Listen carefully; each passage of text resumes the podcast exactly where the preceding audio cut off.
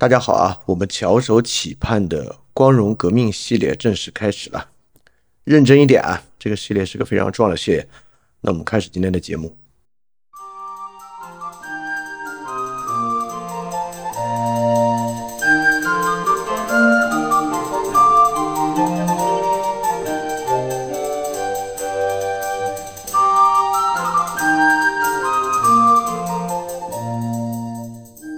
好啊，欢迎收听我们新的一个小专题。我们正式开一个新坑啊，这个新坑是我从去年开始预告，然后就有很多同学一直在催，说什么时候可以正式开始的一个新坑。这个新坑呢，就是光荣革命。光荣革命这个新坑呢，我们会讲述人类历史上很重要的政治变化。我们要回答的问题就是良好的秩序到底是如何形成的这个问题，不是用学理来回答，而是用很多历史上的实际例子来进行回答。所以这个系列呢，有非常独特的这个问题意识啊，也是照应在我们当下所面临的环境。当然，它不可能严丝合缝的回答你现在所有的困惑和立马为现在的生活提出解决方案，这是不可能的。但我觉得这本身是一个很重要的一个系列。那么这个系列的名字呢，就叫“光荣革命”。那我们当然啊，就是从光荣革命开始啊。那从光荣革命开始呢，其实有点久远啊。按理说呢，我们肯定更喜欢更近的例子啊，我们更喜欢二十世纪的一些例子。但我们为什么从一个十七世纪的例子开始呢？因为十七世纪啊，离我们今天的处境啊、状况啊、社会形势啊、技术性啊，和今天我们所生活的社会啊，其实完全不同啊。这个情况呢，就可能会导致，呃，共性比较少，启发性呢也比较小。但其实光荣革命非常重要啊，重要的并不在于我们这个系列叫这个名字啊，就非得由它开始。很大的重要性啊，来源于我们之前其实在第四章已经讲到了，议会共和制是我们今天这个社会呃最重要的一个政治制度啊，也几乎是唯一的答案。实际上，我们国家也是议会共和制国家，我们国家就是医医医院制的议会，就人人大嘛，大家都知道。呃，而且我们也叫做共和国，所以我们理论上呢也是议会共和制国家。那么，议会共和制如何成为一个解决方案的？议会共和制如何塑造秩序呢？就是从光荣革命，或者说从光荣革命前后的英国历史之中来完成的。所以说，如果我们要回答秩序如何形成这个问题，那么对于了解光荣革命呢，我觉得就有很大的必要性啊。那么我们呢，就正式开始这个系列啊。这个系列呢，肯定不是一期就能够讲完光荣革命。这个系列呢，每一次这个秩序的形成啊，都会由若干期来构成。那么我们就正式来讲今天的内容啊，就是光荣革命。那么光荣革命呢，大家其实过去或多或少都听过啊，它叫做光荣革命的光荣之点呢，就在于这是一场没有流血的革命。那经常有这样的说法，说它是一场没有流血的革命，内战并没有爆发，很平稳的就度过了这么一场革命。英国呢，就从整个斯图亚特王朝的威廉时代啊，走向了换人上台。那么对于这样一个。一个历史啊，也是辉格党，就英国著名的辉格党，就是从这前后发展起来的。那么辉格史观呢，整个辉格史观回答问题的核心啊，也就是从光荣革命开始的。那么理解光荣革命有各种各样的方式啊。我们其实说到秩序如何形成呢，很有可能就有两种最基本的方法来想象。对光荣革命也是这样的想象啊。呃，第一就是一个英雄史观，比较偏浪漫主义的。比如说，光荣革命何以光荣？为什么能够形成这样的秩序呢？那肯定是有一些英雄，这些英雄呢，既有智慧，又有决断力，又有道德啊，重要的是道德。那么这样的人呢，能够导致这个东西平稳的过渡。那么我们如何去理解这个秩序的形成呢？我们就来学习这些英雄的言行啊。实际上，美国开国历史或多或少就是这样的一个英雄史观的历史啊，就是一场国父史观。我们了解这个开国国父们做了哪些事情，他们是如何把这个国家捏合到一起的，尤其是华盛顿他身上所做的一些事，对吧？但是我们也知道，这个英雄史观，你听你就应该明白，它其实呢是比较单薄的一种史观，在这种史观之中呢，很难啊将一些复杂的历史涵盖在其中，而且这样的史观呢，对于我们今天所处的环境或者任何人来讲吧，它其实启发是相对比较小的，因为如果我们遵循英雄史观的话。那我们需要的呢，就是这样既有能力又有美德的英雄的出现。那自然啊，在一个平民主义时代呢，跟我们所有人其实都没有什么关系，对吧？所以英雄史观当然是我觉得不是很足取的一个史观啊。就算我们在第四章讲这个美国历史，我们当然会讲到开国国父啊，但其实也没有使用英雄史观来谈。那么第二个史观呢，也是偏浪漫主义的史观啊，就是辉格史观。辉格史观什么呢？就是进步决定论啊。辉格史观呢，看待工农革命就是自由战胜专制。英国呢，自古啊就有这个自由的传统历史，这个自由历史逐渐发展呢，必然建立一个可以战胜专制的秩序，就是好因必有好果这么一个想法。就是因为英国在大宪章啊种下了这个自由的进步的前进的因，所以最后呢就一定会战胜坏的东西啊。这就是一种辉格史观。典型的辉格史观就是人类历史啊，就是一个自由不断进步啊，自由不断发展的历史。之后，黑格尔可能还继承了这样的一种史观，在他对于历史的看法之中。那么这种史观呢，我觉得启发也不是很大，原因就是在这个史观之中呢，那就不用做什么，对吧？那我们唯一要做的就是耐心。但很明显不是如此啊，因为如果这个史观真的这么好使的话，那他其实没有办法去回答中间的不顺利是怎么来的，尤其是。我们知道，法国大革命之后，法国经历一百年的反循环往复，那这是为什么呢？当然，我们也有一种貌似有智慧的方法，说这些循环往复呢是不可避免的，一定会经历的啊。反正最后一定是好结果，但是呢，就是这个终点是好的，路径是曲折的，等等等这些说法，这其实呢也并不是非常足取。所以说啊，如果我们本着就是要歌颂光荣革命的角度来讲啊，一般有这么两种歌颂方法，第一种呢就是英雄史观。第二种呢，就是这种制度决定论的辉格史观啊，一旦你种下了好因，最后就一定会有好果。这个东西呢，当然这都是对历史很简单的解释方法，但并不是我们今天要采用的。那么对于光荣革命呢，自然啊，你看有人说光荣革命呢是没有怎么死人，非常平稳的一场革命，一定呢就有对它的反对。很多人啊，你在网上搜，尤其在这个 Simplify Chinese 的环境之中啊。你能搜到的呢，其实反对它的会更多，啊，反对的视角呢就着重在没有流血，他就说呢，光荣革命其实是流血的。如果你只看那短短三四年是没有流血，但你看那之前之后，其实流了很多的血，啊，这当然是真的啊。光荣革命发生之前的英国经历了内战，就是克伦威尔护国公的共和国时代，内战之中呢，当然死了非常多的人，流了非常多的血。而光荣革命之后呢，虽然英格兰没有流血，之后与苏格兰、爱尔兰。也是爆发了内战的，这个内战过程呢，其实一样是流了血的。所以说，如果光荣革命的光荣啊，就仅仅在于没有流血，那当然了，这些反驳是非常有利的。它其实并没有什么了不起，没什么光荣的。呃，站在这个视角实际上呢，构成了很多人对于光荣革命的一个理解方法，就是说，光荣革命啊，不过是辉格党人的一个历史叙事而已啊，就辉格党人。为了去树立他们自己在历史中的正确地位，他们采取了这么一个说法而已啊。实际上，光荣革命并没有什么了不起。那在并没有什么了不起的这个立场之中啊，还发展出了另外一个说法。另外一个说法呢，就是一种很悲观的视角啊。这个悲观视角，其实今天很多人都共享这样的一个视角。光荣革命之前啊，不仅有内战，还有欧洲长期的宗教战争，还有瘟疫等等等等的。所以，光荣革命为什么能够不流血呢？就是因为之前吃的亏太多了，之前大家痛苦太大了，在这个情况之下，人才可以产生厌倦。这是今天很多人的一个看法，就是社会秩序怎么构成呢？必须经历大的灾祸才可以构成，这是一种悲观主义的视角啊。其实呢，今天很多人也持有这样的一个视角。所以，光荣革命为什么能够平缓呢？就是因为之前的痛苦太大了，才可能平缓。那么站在反对者的视角之上啊，要么呢说光荣革命其实并不光荣，没什么了不起啊，前前后后都死了很多人。第二种呢是说，光荣革命的平缓就在于之前遭的灾够多。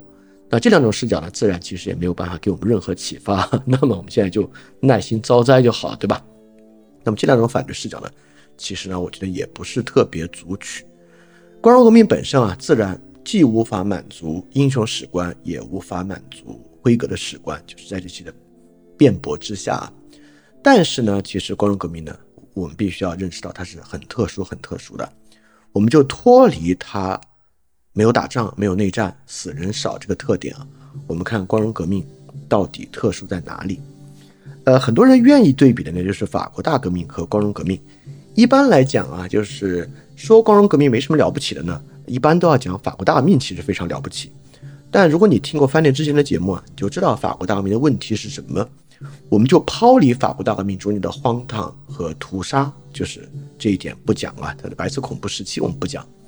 法国大革命真正的问题是什么呢？我们之前说了，法国大革命根本没有解决问题对吧？法国大革命拉开了法国一百年荒唐的反复，从共和国到君主立宪，到王朝复辟，到帝制，这样的反复连续进行了两次，到十九世纪末才走出这样的反复。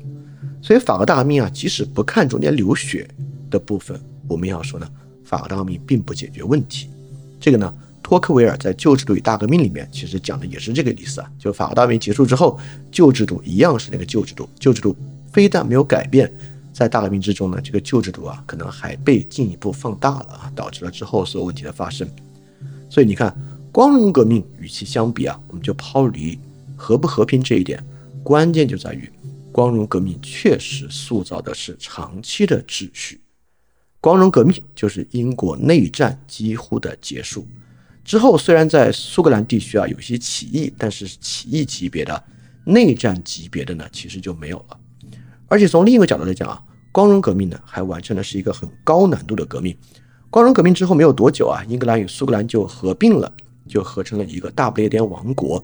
现在啊，我们看英格兰、苏格兰等等等等，我们感觉哈本就本就应该是一个国家，但其实当时啊，英格兰、苏格兰、爱尔兰在很多方面是完全不同的。尤其在十七世纪，可能刚刚导致欧洲产生了百年浩劫的宗教方面，就是完全不同的。英格兰啊，当时是这个英国国教圣公会；苏格兰、爱尔兰呢，都是天主教为主体的。非常严峻的呢，就是宗教的巨大区别。所以，光荣革命之后啊，不仅能带来长期秩序，而且这个长期秩序不是一个很简单的秩序，而且是一个复杂的秩序，粘合了英格兰与苏格兰本身，构成了一个政治实体。在这种高难度之下啊，光荣革命之后，英国就没有再走入到反复内战和这个政体更迭的过程之中了，实现了很长期的秩序，这是非常不容易的。你看这个秩序，直到十九世纪，我们讲第四章接触欧洲历史，我们还能看到十九世纪英国是如何比其他国家要更加的平稳，对吧？当然，很多人说啊，英国平稳是因为殖民地。那当时有殖民地的国家非常多哈，西班牙、葡萄牙、法国等等都有殖民地，他们怎么为什么不能平稳呢？所以说用殖民地掠夺来解释英国的平稳，好像是这个财富让他们平稳的，其实并没有什么道理啊。当时其他国家也在殖民地上有很多财富，但是却无法保证国内的秩序。而且啊，在这个情况之下，其实悲观的视角也无法解释，对吧？我们说这个光荣革命的和平和平缓来源于之前吃的亏太大了。呃，很多地方啊，确实啊，在战争啊或者巨大的天灾之后，会迎来一段休养生息的日子。但一般啊，这个好日子过久一点啊，矛盾如果没有解决呢，就会继续开始动乱。法国很大程度上就是这样啊，在拿破仑战争之后，法国啊也愿意稳定，愿意休养生息啊。但是到七月革命，到一八四八，又开始进入了新的革命周期啊。但光荣革命确实维持了长期秩序，这是很说明、很说明问题的。所以，我们讲光荣革命为什么重要？光荣革命的重要性绝不在于短期来讲它和不和平、流不流血啊，这当然是它很重要的一个特征，但我觉得不是它最关键的特征。它最关键的特征就是啊，至少我们现在站在二零二三年回看，光荣革命之后所建立的长期秩序是经得住历史的考验的，对吧？已经经起经得起了历史的考验。好，那么我们整个这个系列的第一章节就是光荣革命，就是来解释这个问题。为什么可以？也就是说呢，这个秩序是如何形成的，这么一个问题。这个呢，当然没有单一解释啊，而且我认为最关键的呢，就是知道到底发生了什么，这个事实才能够作为我们了解秩序如何形成的一个基础。所以说呢，我们首先要关注的就是这一百年的历史，十七世纪啊，接近一百年的历史，从一六零三年到一六八八年之间，英国的历史。好。了解历史呢，我觉得要让大家有一个比较基础的框架。中国历史啊，由于我们本身是中国人，呃，容易有一个框架；但国外的历史呢，我觉得比较难有一个框架。所以，首先啊，让大家建立一个大的框架上的理解。为什么以一六零三年为分界线呢？那一六零三年呢，是英国的一个王朝转换，从都铎王朝到斯图亚特王朝的转换。那么，我们讲光荣革命呢，主要就是在讲斯图亚特王朝的事情。但是了解都铎王朝呢也非常重要啊。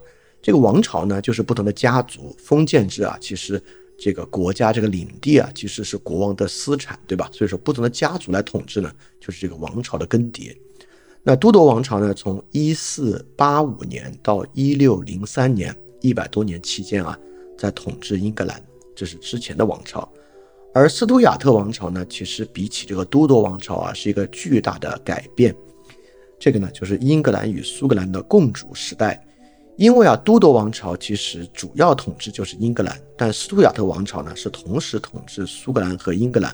但是请注意啊，这不是说他们合并成一个国家，也就是说，在封建制度之下，一个国王可以作为两个地方的国王，但这两个地方呢彼此是可以独立的，互相并没有什么关系啊。这个在封建体制之中是可以的啊。当然，我们进入历史细节就会发现啊，哎，怎么可能没关系呢？这国王是待在苏格兰还是待在英格兰，就就有非常非常巨大的区别和影响，对吧？你对哪个比较上心？你身边的内阁的人员重用哪些人？重用苏格兰人还是重用英格兰人？这都会产生很巨大的矛盾啊！这个之后我们会细讲。但是啊，到现在苏格兰和英格兰还没有合并成为一个王国，它依然是两个王国，只是这个国王呢，同时是这两个王国的国王而已。就是斯图亚特王朝的早期啊。大概啊，经历一百年呢，他们就融合。从一六零三年，斯图亚特王朝啊成为英格兰与苏格兰共主，合并呢，到一七零七年，一百多年之后，他们合并成为大不列颠王国。那再过一百年呢，一八零一年，我们之前讲过啊，就在合并了爱尔兰，成为了爱尔兰、英格兰和苏格兰三地的这个大不列颠王国。当然啊，只有爱尔兰分出去了，只有北爱留在这个英联邦呃这个大不列颠王国之内，这是另外一回事儿，不是英联邦啊，就大不列颠王国之内。这个我们之后再去说。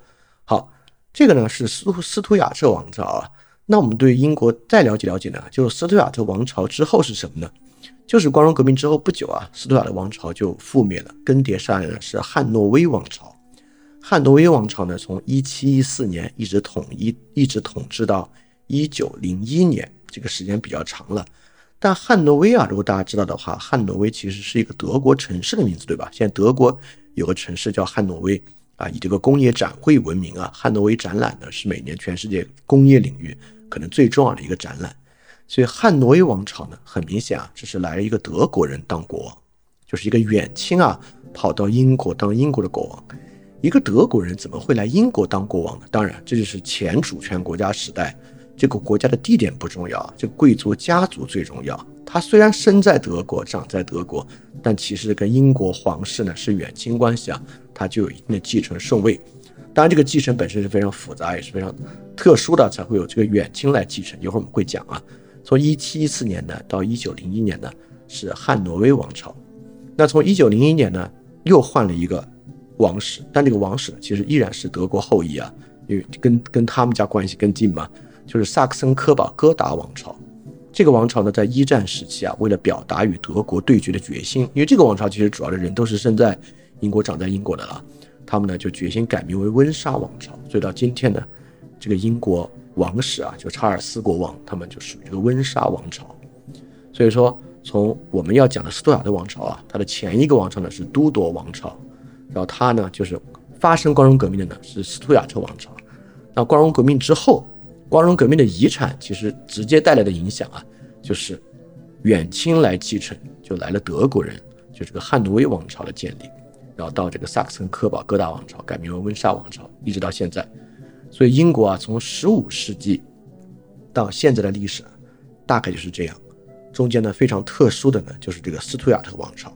我们呢就要整个我们讲这个光荣革命啊，就是来讲中间这段斯图亚特王朝从一六零三年他们成为英格兰的国王，到一六八八年光荣革命发生这段时间，以及当然从一六八八年到一七四年啊这一百多年的历史。就是我们这个章节要来讲的了。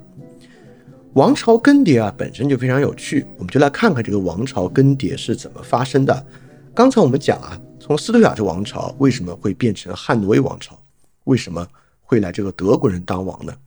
这个斯图亚特王朝末年本身就是光荣革命受到巨大影响的一点，因为啊，这个为什么会发生光荣革命呢？跟这个天主教有很大的关系。发生光荣革命的历史原因非常复杂，其中一个非常重要的原因啊，就是斯图亚特王朝这个末代国王啊，这个末代国王詹姆斯二世有很多呢倾向于天主教的政策，所以为了避免这个宗教纷争啊，一七零一年有一个王位继承人法令，这个王位继承人法令呢，当然是英国议会颁布的一个法令，这个法令呢规定啊，英格兰及爱尔兰的王的王位必须由新教徒来继承。也就是说，如果你是个天主教徒啊，你就继承不了。所以说，查理一世的所有后代突然一下就完全失去了这个继承权。当时啊，王位继承前五十名都失去了继承权，最后找了一个非常远的远亲，王位继承顺位第五十二位的汉诺威选帝后乔治一世，才来当了大不列颠及爱尔兰的国王。所以说，为什么会来一个德国人，一个王位继承人顺序远到五十二位的人来当国王呢？原因啊，跟光荣革命发生的就是很大的原因，只是天主教跟英国国教发生了一个很大的一个争夺啊。那么，同样我也给大家讲讲这个都铎王朝末年是怎么变成这个斯图亚特王朝的。这个都铎王朝呢，有一个非常重要的国王，那就是亨利八世。这个亨利八世大家应该听过啊。这个亨利八世啊，有这个举足轻重的地位啊，他就是奠定英国国教，导致英国的教会啊和这个天主教教会决裂的这么一个人。他呢一生啊娶了这个七位妻子，但是呢娶了七位妻子啊。他生出的子嗣呢，却并不多。最后生出的子嗣啊，一共有继承权的有三位，两位女士，一位男士。他跟这个原配的妻子啊，生了这个玛丽公主；与第二任妻子呢，生了伊丽莎白公主；与第三任妻子呢，生了这个爱德华王子。到第三位妻子啊，终于生出了一个男孩。生出男孩之后呢，当然在当时是重男轻女的，因此男孩有更大的继承权。那么，但是呢，他跟第三位妻子啊结婚的时候，他的岁数已经挺大了。所以说，亨利八世去世之后呢，爱德华王子继位啊，年仅只有九岁啊，年仅只有九岁的这种王朝一般都会比较动荡啊。爱德华王子呢，其实也很早就过世了，十五岁就过世了。所以爱德华王子呢，根本就没有子嗣。在没有子嗣的情况之下呢，自然啊，这个王位的继承顺位呢，就到了他第一任妻子的玛丽公主身上。玛丽公主呢，继位之后其实也没有生育。而且玛丽公主啊，当时这个女性继位啊，受到的压力是非常大的，所以玛丽公主呢，使用非常血腥的方式啊，保住她的王位。Bloody Mary，血腥玛丽，说的呢就是她。但玛丽公主呢，其实很不顺利啊，继位五年就去世了。那么接下来呢，唯一一个有继承权的就是伊丽莎白公主了。伊丽莎白呢，被称为童贞女王啊，终身未婚，统治的时间呢非常长，在位时间四十五年。但由于她终身未婚呢，你看。都铎王朝这个血脉呢，其实就绝后了。绝后之后呢，就必须找到有血缘关系的人来继承，但这就不是直系血亲了。所以说，这是都铎王朝转斯图亚特王朝的原因，就来源于啊这个亨利八世之后啊各种机缘巧合、宗教的原因和两位连续两位女王啊，玛丽女王和伊丽莎白女王，导致啊这个这个继承权出现了很大的颠簸。在这个时候呢，我们他找了谁呢？找了伊丽莎白本身的爷爷。他的爸爸是亨利八世嘛，他的爷爷呢就是亨利七世，这亨利七世的长女呢叫玛格丽特，是谁呢？其实就是伊丽莎白的姑妈，对吧？这个玛格丽特的儿子呢是詹姆斯五世，跟伊丽莎白什么关系呢？其实是他的表哥，对吧？找了他表哥的女儿，他的女儿是谁呢？就是苏格兰的玛丽一世，是他的侄女儿，侄女儿被他处死了的儿子，就是詹姆斯六世，是詹姆斯六世苏格兰王。所以伊丽莎白最后找的是谁呢？找的是她的侄孙，其实也没有很远，对吧？找的是她的表哥的女儿的儿子，啊，这当然也不是直系血亲了，所以就换了王朝，就换了斯图亚特王朝。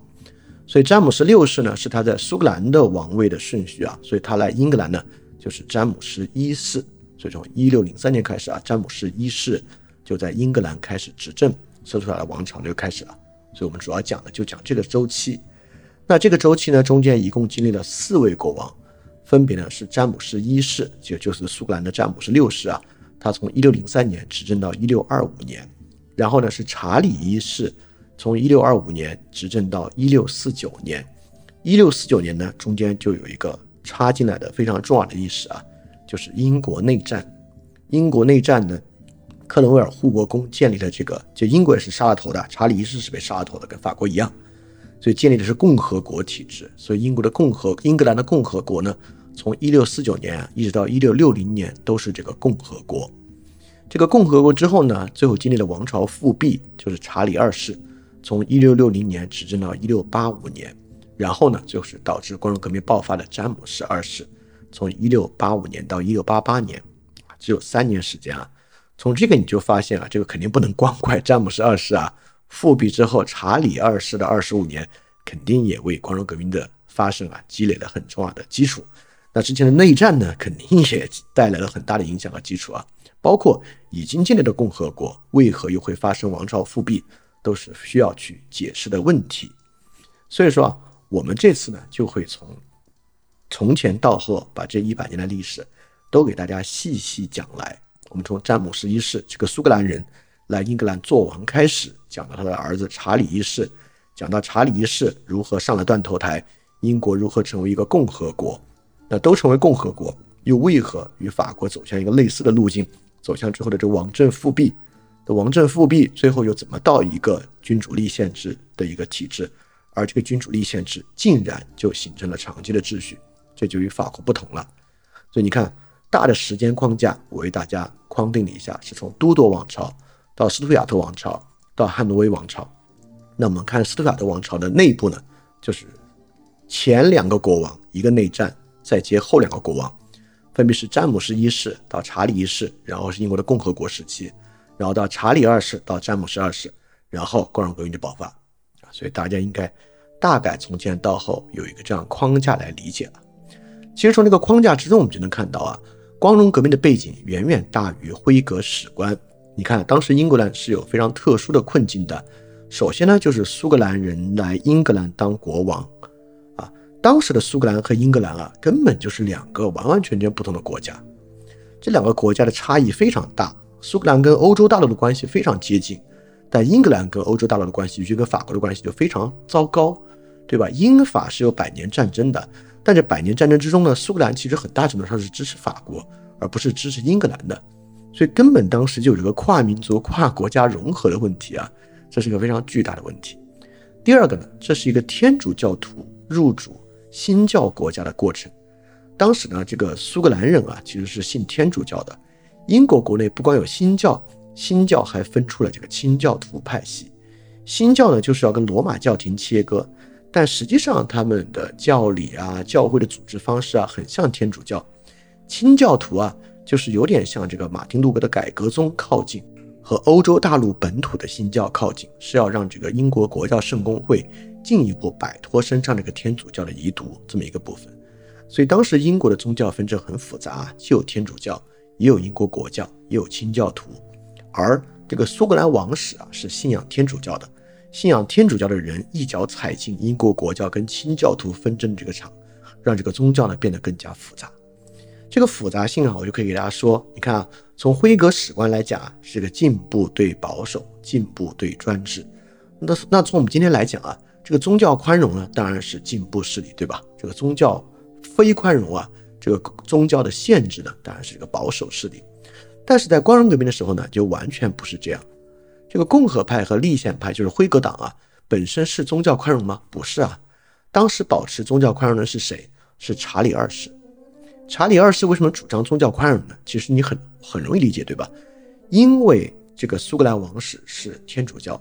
所以，查理二世主张宗教宽容，是为了天主教在英国争取生存的空间。因为当时英国啊，确实是一个很难撼动的英国国教的一个地位，就是跟内英国内战有很大的关系嘛。在这个背景之下，天主教和天主教徒如果在英国要享有他们的宗教权利，所以说查理二世就主张宗教宽容。但国教完全不这么想，对吧？国教就主张宗教不要宽容，这是光荣革命发生一个非常重要的事情啊。所以辉格党一定是历史进步力量吗？其实不是啊，在这个时候看起来，这个查理二世才是历史进步力量，对吧？所以说我就说啊，当时英国发生的事情啊，复杂程度远大于辉格史观自由与专制的对抗。这中间呢，还有苏格兰与英格兰的对抗和这个宗教的非常复杂的对抗过程中，在当时呢，最保守的天主教和最 progressive 的这个清教徒啊，竟然有相似的利益，就是这个宗教宽容。我们现在知道背景啊，你想起来，当然这是很容很容易理解的事儿，对吧？因为他们共同对抗的是国教嘛。但是从辉格史观上呢，这就很难理解。所以从这里我们也能看出来啊，我们就从简单的这个背景就能看出来，那光荣革命的复杂程度啊，其实会远大于辉格的史观。但是啊啊，饭店讲东西一向如此啊，我们说啊这个问题的复杂性呢，大于一个简单的解释。但一般来讲嘛，我们也不会说啊，所以说问题就呃千头万绪啊，我们必须呃就是没有办法把握了。但其实不是没有办法把握的。对于光荣革命这一百年呢，我们依然可以把握一个问题，它不是自由与专制的对抗，而是三个非常实际的问题。也就是说，这三个问题从十六世纪开始啊，逐逐渐渐就浮现成为时代的命题。当我们讲十九世纪的时候呢，这三个问题依然存在。英国当时同样面对这三个问题。第一个问题啊，从贵族制社会转向非贵族社会的矛盾和问题。法国大革命是不是就是这个问题作为核心，对吧？从贵族社会转向非贵族社会，这是第一个很实际的问题。英国当时也是如此。第二，从封建制转向君主制的矛盾啊，我们都说封建制之后是资本主义，资本主义是社会主义，对吧？这这不对的啊。封建制之后呢，其实走向是君主制，欧洲大陆都是这样啊。这个呢？封建制为什么会走向君主制啊？当时呢，其实就是现代的主权国家逐渐兴起的一个过程啊，包括战争的时间持续长，战争技术的发展导致常备军的出现，和因为社会变得规模化导致不断扩大的行政体系啊，都是有利于绝对君主制的。所以当时全欧洲啊，其实或者说整个时代的潮流，都是从过去的封建制慢慢走向绝对君主制国家。法国的路易十四呢，也是在十七世纪崛起的，所以这个新型主权国家呢，也是英国当时面临一个很大的问题。这个从苏格兰来的这个王室啊，他们就非常青睐于整个欧洲大陆的绝对君主制，就和英国本身的议会制传统啊，爆发了非常大的冲突。所以封建制转向君主制啊，就像后之之后很多欧洲国家发生的矛盾一样，很多十九世纪欧洲国家追求君主立宪制，其实面对的也是这么一个矛盾。第三个矛盾就是从单一宗教转向宗教多元的矛盾，就从天主教独大转向各种宗教宽容和多元宗教时期的矛盾。你看，我们回溯一下这一百年啊，斯图亚特王朝的一百年，可以说呢是这三个主要的问题：第一，贵族制社会如何转向非贵族制社会的矛盾；第二，封建制啊如何转向绝对君主制的一个矛盾；第三，单一宗教如何转向宗教多元的矛盾。这三个矛盾。任何一个在欧洲都足够爆发一场血腥的内战，或者一场血腥的流血革命了啊！在不同在不同的国家，这三个事儿的任何一个都足够搞了。但在英国这一百年，这三个事儿最后妥协，成为了议会共和制，成为了一个长期的秩序。如何妥协？为何妥协？这当然就是我们这个系列要去回答的问题啊！秩序呢，就是在这过程中被塑造起来的。所以对比光荣革命的历史。和对比我们在讲的十九世纪的欧洲的历史，其实你就能发现，英国这个超前超前在哪里啊？也就是它的重要之处在什么地方？好，我们简单给大家讲讲啊，我们就回到这个时代背景来看了，就是十七世纪呢是一个什么样的世纪？首先啊，十七世纪呢其实是欧洲的一场宗教浩劫逐逐渐渐要结束的一个世纪。从十六世纪初呢，宗教改革。宗教改革之后呢，欧洲迎来了百年的冲突。这百年呢，爆发了巨大的宗教战争。首先啊，宗教战争就从神圣罗马帝国内部开始，因为这是从马丁路德的宗教改革开始的嘛。所以神圣罗马帝国内部很快就有了斯马尔卡尔德联盟。这个斯马尔卡尔德联盟，我们之前讲这个欧洲历史与这个思想史讲过。啊。这个联盟呢，就是一个新教的联盟，他们呢就与这个天主教为主的神圣罗马帝国在神罗内部。开展了一场战争，很快啊，这个战争又延烧到了法国。法国爆发了一个更血腥的法国宗教战争，就是法国境内的天主教对法国境内的胡格诺派，胡格诺派是一个新教教派啊，展开这个血腥屠杀的一场内战。啊，我们之前讲过这个圣巴尔缪大屠杀啊，就是这个过程中发生的。然后呢，到一个荷兰的独立战争，荷兰啊，就是欧洲中部，荷兰、瑞士其实都是新教为主的国家。所以荷兰跟其他低地国家啊起来反抗哈布斯堡王朝。哈布斯堡是一个典型的天主教王朝，反抗这个王朝统治的荷兰独立战争。荷兰独立战争呢，已经是从十六世纪啊打到十七世纪了。最后这个事儿结束的呢，就是最后的最高潮。最高潮呢，就是到十七世纪的三十年战争，从一六一八年打到一六四八年。三十年战争呢，是欧洲大国之间啊一场多国征战。从最初期天主教与新教战争啊，演变到一个复杂的欧洲战争过程中，所以说这个仗啊，从十六世纪一直打到这个十七世纪。所以十七世纪呢，是这场宗教浩劫逐渐结束。但这个结束呢，确实不是彻底的解决。这个结束呢，是这个灾祸太大，大家全部都累了。我们知道，三十年战争，神圣罗马帝国死了一半的人口，这是非常非常可怕的一个事情。那么在这个过程之中呢，宗教浩劫啊，是一场思想的巨大发展。我们之前讲的唯名论革命啊，就是在十七世纪，主要在十七世纪的一场运动。比如唯名论革命中间有四个非常重要的人啊，伽利略，他是一五六四年活到一六四二年。笛卡尔从一五九六年活到一六五零年，帕斯卡尔从一六二三年活到一六六二年。但帕斯卡尔是一个很早逝的天才啊。到最后，牛顿从一六四三年到一七二七年，就牛顿的主要的科学进展和科学成就啊，都是在十七世纪内部获得的。所以，我们都知道这个唯名论革命、科学革命的发展与这个宗教改革的关系啊，与这个宗教纷争的关系啊，就是现代性的神学起源那本书主要讲就要讲这个内容啊。这个历史时期主要呢，也就是在我们要讲的这个光荣革命的一百年之后所发生的。这光荣革命的一百年之中呢，除了科学大发展，新的社会与政治理论也是在这里面取得了长足的进步。其中两个最重要的人物就是霍布斯与洛克。霍布斯呢是一五八八年活到一六七九年，洛克是一六三二年活到一七零四年。好，问题来了，你看唯名论革命科学家。法国有，其实那会儿德国也有，英国也有，而且呢是以法国为主。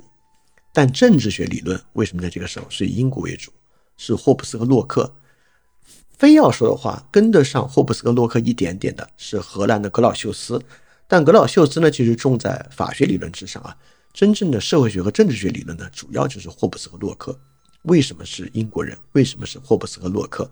那当然就是英国在这个周期啊。发生了一些非常了不得的事情，产生了一些非常了不得的问题，而回答这个问题的呢是霍布斯和洛克，啊，所以说我们看十七世纪啊，最重要的两位政治思想家是霍布斯和洛克，我们应该也能知道，英国在这个时候发生了非常特殊的事情啊，绝对不是一个简简单单可以拿来和法国大革命对比一下谁死人多谁死人少这么简单的一个问题，所以当时啊，这个社会确实在产生巨变。你看啊，这个宗教的纷争为欧洲带来了一百年的浩劫。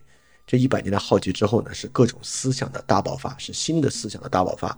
唯名论革命相当于为传统的这个神学思想啊解了这个套。解这个套之后呢，新的思想在大爆发。大爆发之后啊，社会将迎来一个全新的时代，对吧？对，社会就是迎来了一个全新的时代。但是呢，不是英国。十七世纪真正的新潮流，就是我们刚才讲的绝对君主制。不管是法国的路易十四、俄国的彼得大帝，还是西班牙、奥地利等等等等的，十七世纪的主轴是从封建制走向绝对君主制，君主削弱贵族，中央首都削弱各个地方，这个是十七世纪的主轴和主流。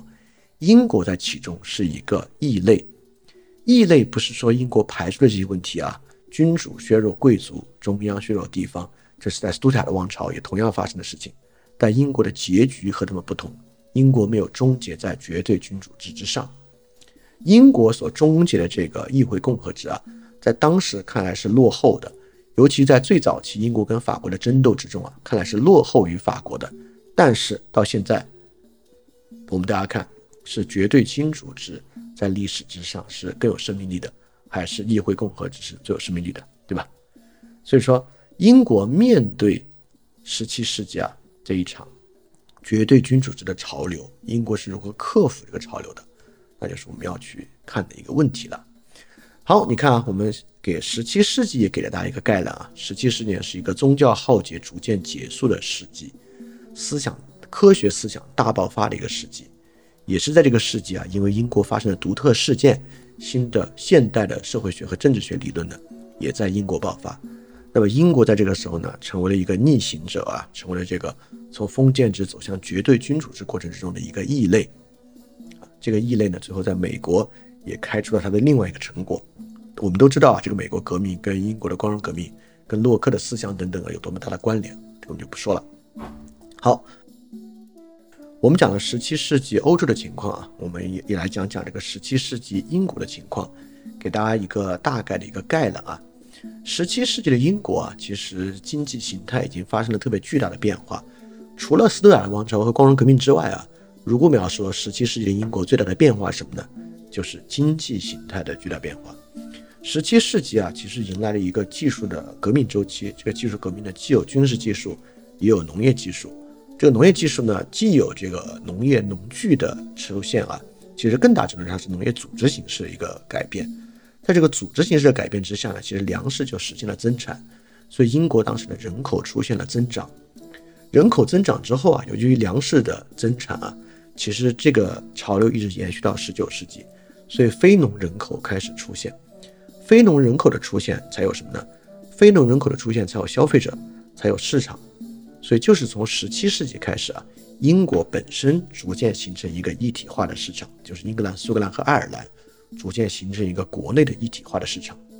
过去是什么样呢？过去农业社会，封建制的农业社会，其实主要各地是自给自足的，对吧？各个农村自给自足，在一个很近距离的范围内有一些小规模的商品交换。总的来说呢，没有大规模的商品交换，但从十七世纪开始啊，出现了大规模的商品交换，商业开始出现了。跟随商业啊，非农人口和这个人口增长啊，十七世纪呢，英国出现了一个超大的城市，这个城市呢就是伦敦。当时啊，你看法国非常强盛，对吧？巴黎当然是法国最大的城市啊，在十七世纪中叶的时候呢，巴黎有三十五万的居民。法国当时第二大和第三大城市啊是里昂和鲁昂，呃第二大是鲁昂，第三是里昂，分别呢是十万和八万的居民，大概是这样的。英格兰啊，在同期看这个巴黎是三十五万人，但伦敦呢已经有五十万人了，就伦敦当时的人口比法国巴黎要大出一个数量级。但是呢，其他城市啊，像纽卡斯尔啊、布里斯托啊等等等的城市啊，一般呢就只有。二三万人，就是伦敦的人口啊，比后五十名加起来还要再多，所以当时呢出现了一个很特殊的超级大城市，就是伦敦。所以英国的政治、经济和社会组织形态啊，呃，其实主要是因为经济的动因发生了很大的变化。但这个周期呢，从人口之上，英国发生了另外一个事情：虽然粮食增产、人口增长、超大城市出现。但实际上啊，英国的人口在十七世纪是净流出的，这是英国第一次出现人口净流出。这个净流出的人口呢，有三十多万人啊，移居这个美洲，很多呢就去到，比如天主教徒，我们之前讲美国革命说过对吧？天主教徒在美国呢就去了马里兰州，马里兰州呢是一个天主教州，新教徒呢就去了新英格兰，就一个大的移民潮啊。这个大的移民潮呢。呃，一部分是追求更好的生活，一部分是追追求这个宗教自由啊。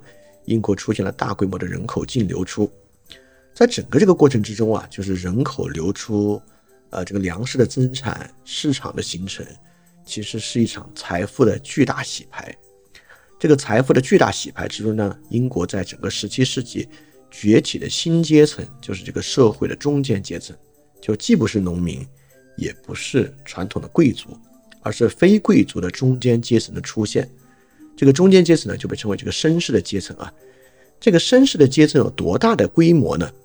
一六四零年啊，也就是十七世纪的中期，英国呢大概有一百二十位的贵族，这个人口很小啊。但绅士有多少呢？绅士大概有两万名，所以说整个这个人口啊，大概占了成年男性的二十分之一。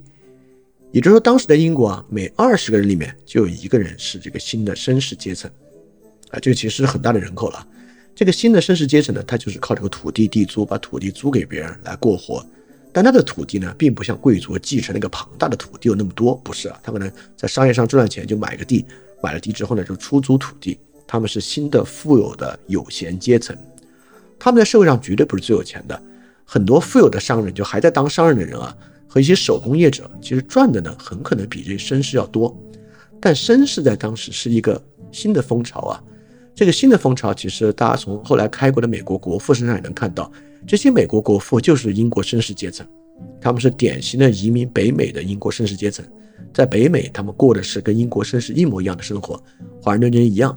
这些人呢，当然丰衣足食啊，钱也比较多。但是呢，他们的真正心思不在赚钱上，他们和手工业者和大商人不一样。他们呢其实是投身公共，一般啊这些绅士就在当地的地区政府之中当担任这种免费的公职，就他们的工作就是担任这种免费的公职工作，是一个新的公共性阶层的崛起。他们管这叫这个 squire。squire 这个词呢，最开始其实是骑士的随从啊，一般呢就是 shield man 或者这个 armor man，就是帮骑士拿盾或者帮骑士保养铠甲的，就是唐吉诃德的桑丘那个角色啊，就是 squire。所以这些绅士呢叫自己为 squire，这个阶层就崛起了。叫 squire 其实作为骑士随从啊，就能看到，其实在社会地位之上，他们延续这个传统啊，他们的社会地位呢比贵族是要低的。当时的贵族呢叫 aristocracy。哎，这个很有意思啊，这个跟之后我们讲的有关系。aristocracy 这个词啊，如果你对思想史和英文熟一点点，你会发现这个词怎么长这么像亚里士多德啊？就亚里士多这个这个词是 Aristotle，对吧？aristocracy 这个词呢，为什么叫贵族，不是 nobleman 之类的？这个 aristocracy 的意思啊，其实就是古希腊词的 aris aristocratia，aristocratia 就是最佳政体的意思。所以这个词呢，基本上就是从最佳政体演化来的一个词，可见啊，当时贵族阶层对自己的理解就是统治者，也就是贵族政体。本来贵族政体也就是柏拉图与亚里士多德这个政治学里面的最佳政体的一个重要方面嘛。所以当时啊，这个贵族叫 aristocracy，很大程度上就能看出他们与政治治理之间非常近的关系。所以这些人呢，就是跟最佳政体这个传统相关的。那你就会发现啊，这个在十七世纪啊，一定有很巨大的冲突。你看啊，你已经发现了这个 aristocracy 这一百二十个人啊，当然就是王政府的人，而这两万多名绅士阶层 squire，他们的政治身份呢，就是地方政府的人。所以这个央地关系啊，在十七世纪是一个重大的问题。好，说到这个 aristocracy 啊，这帮这个最佳政体的代表，我们就可以看看他背后这个英国的王室。当时十七世纪的英国王室啊，实际上规模跟之后的什么路易十四比啊，差得很远。当时英国王室是没有常备军的，但没有常备军啊，是这个英国共和传统非常重的一点。我们之后会专门来细讲。这个呢，其实出现在一本我们之前仔细介绍过的一本书里面啊，就是《马加维里时刻》。我们在这期呢，我们在这个不是这期啊，我们在这一章呢还会再讲马加维里时刻。我们看通过马加维里时刻看英国的共和传统是什么样。当时英国王室呢，既没有常备军，也没有庞大的官僚体系。就是十七世纪的三十年代啊，当时在全英国有报酬的公职人员不到两千人，而且这两千人里面有一千人几乎都是王室家庭的佣人、厨师、马夫等等等等的。也就是说，当时管理全英格兰的属于国王的公务员阶层啊。其实不到一千人，他们和两万多名啊这个 squire 绅士阶层所组成的地方权力来讲啊，他们权力是并不匹配的。所以当时呢，英国就是一种地方绅士治理的情况之下来进行的一个治理体系。这两万人之中呢，在地方进行治理的绅士啊，大概有三千到五千人的规模。当然，这三千和五千人啊，也都是跟国王有关系，也是受到国王体系挑选的，也是在。非内战时期啊，这个绅士阶层和国王呢，形成了一种共同的合作的共同治理的体系。当然，这个治理体系是有很大的张力和冲突的，不然才会出现内战这样的问题嘛。好，但是啊，我我要说，这些呢，都是我们今天回看对于当时英国的了解。我们看到哦，这个哦，庞大的绅士阶层的出现。啊，英国王室当时没有常备军，没有官僚体系，尤其是什么经济形态的变化、绅士阶层的出现、超大城市规模化社会，这都是站在我们今天的对于历史的理解回看做出的总结。当时的人啊，对当时的理解呢，肯定不是这样的。当时的人是没有这样一套想法的。当时人的想法呢，啊，这就是我们为什么讲十九世纪我们跟今天有很接近的关系，但讲十七世纪会比较陌生啊。当时的人的想法还是一个完全以宗教为核心的想法，就这些国王，英国算比较祛魅的一个环境了。但这些国王讲君权神授啊，那不是一个说法，那是正儿八经相信君权神授的。这个之后我们会细讲，尤其这些来自苏格兰的有天主教背景的国王家族啊，他们对社会的理解和重心完全不是这样的。正是我们就会发现这个脱节就在这里，也就是说，当时这个国王啊，这个阶层，就是斯斯图亚特王朝这些人和英国当时的情况，其实已经出现了巨大的脱节，才会发现这些问题。但这个脱节最后在光荣革命之中竟然调和了，并且调和为了一个长期的秩序，这不能不说是一个非常巨大的历史上的一个成功啊！这是我们要去了解的部分。我们今天大概要介绍的就是这些，我们主要是。呃，讲讲光荣革命，我们理解它的内涵是什么？它的关键问题是什么？尤其是我们讲的这光荣革命三个很关键的张力啊，就三个实际的问题：贵族制向非贵族社会的转换，封建制向绝对君主制的转换，以及单一宗教向多元宗教和宗教宽容转换。这三个呢是当时的实际问题。而这三个问题呢，其实你会发现是什么问题啊？就是走向祛魅的平民社会的问题。就是走向现代的问题嘛，就英国就作为一个走向现代秩序且成功的样板的这么一个角色存在的。那么之后呢，我们就会分批来讲啊。我们下一期呢会来讲这个十三世纪的大宪章。大宪章当时在英国很特殊啊。我们讲大宪章讲到斯图亚特王朝之前的时代，我们就看看大宪章给英国留下了什么样的遗产，对吧？因为一个大宪章不是已经树立了类似于君主立宪制的体制了吗？怎么会在光荣革命要再来一次呢？对吧？就会发现大宪章肯定不是完备的。如果大宪章那会儿所有改变就已经发生，那就不需要光荣革命了。但是呢，大宪章却不一样啊。其他国家没有大宪章，就没有形成良好的议会阶层，所以这是不一样的。所以我们就要来看大宪章到底给英国留下了什么样的法治的遗产啊？这是第一期。然后呢，第二期啊，我们要讲这个宗教改革之后啊，从宗教改革开始，一百年时间到斯图亚特王朝，这个英国的宗教是什么样？就英国国教是什么，以及清教徒要的又是什么啊？这是十七世纪一个最核心的矛盾啊。然后之后我们就按时间来讲詹姆斯一世的时候发生了什么，查理一世的时候发生了什么，然后再讲英国内战，就英国共和国那段时间发生了什么，然后讲这个王朝复辟查理二世。发生了什么？然后再去讲到詹姆二世那短暂的三年到光荣革命发生了什么？啊，最后呢再来做一个总结。大概这个章节是这样来构成啊。我在设想光荣革命这个系列节目的时候也想过，就是要会不会要不要平衡这个流量啊，把它讲的简单一点，对吧？就是讲的直白一点。但我后来觉得这个系列真的很重要，所以我愿意把它讲的非常非常细，而不用 compromise 把它讲的。啊，很很简明啊，或怎么样，我觉得没必要，所以我愿意把它讲得很细很细啊。当然，我会平衡每期节目里面，呃的听感啊、结构啊，让它听起来不那么累。但是呢，确实你可能需要投入一些心力来听啊。Anyway，我自己也很开心啊，就是我们这个光荣革命这个系列终于开始了，啊，这个应该是个很重要的一个系列啊。好，那我们这期节目就到这里。好像，呃，今天结束之后是有假期对吧？那我祝大家假期愉快。我我猜很多人。也是在这个假期过程中逐渐听到这些节目的啊，希望这个假期你不管是在外面旅行还是没有旅行待在家，至少能过一个心情上比较平静的假期嘛。也希望这期节目啊，可能也能帮助你抽离一些可能日常生活中的困境啊，也能够帮助你更好的能够有一个更平和的心境啊，在历史之中获得一个平和的心境。好，那我们第一期节目这个导入集就到这里结束。